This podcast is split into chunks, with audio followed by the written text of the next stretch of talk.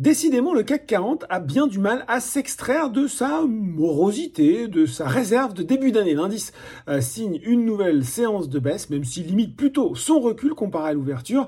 Il finit la séance à moins 0,18% vers les 7398 points et 2,5 milliards d'euros échangés. Fermé hier pour le Martin Luther King's Day. Wall Street a de son côté ouvert dans le rouge. Bon, euh, c'est presque stable pour le Nasdaq, mais le Dow Jones recule lui de 0,5% à 17h45.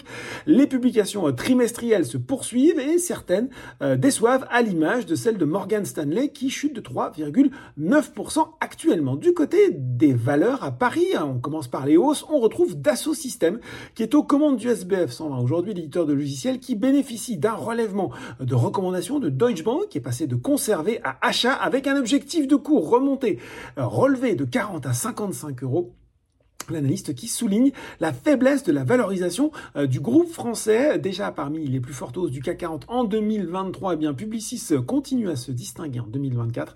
Troisième séance dans le vert et un gain de 1,59% aujourd'hui. Valourec et EuroAPI s'apprécient également. Du côté des valeurs en baisse, eh bien là, c'est tout l'inverse de Publicis. Un Next City ne casse pas la baraque, c'est le moins qu'on puisse dire. Le titre du promoteur immobilier signe, lui, une euh, sixième séance de suite dans le rouge et recule désormais euh, de plus de 10% depuis le début de l'année. Derrière, on retrouve Ubisoft, Forvia et Voltalia. Et puis sur le CAC 40, c'est Alstom qui faisait le dernier wagon téléperformance. Et Engie euh, se replie également. Voilà, c'est déjà tout pour ce soir. Un débrief euh, assez court ce soir. Mais en attendant, n'oubliez pas, tout le reste de l'actu éco et finance est sur Boursorama.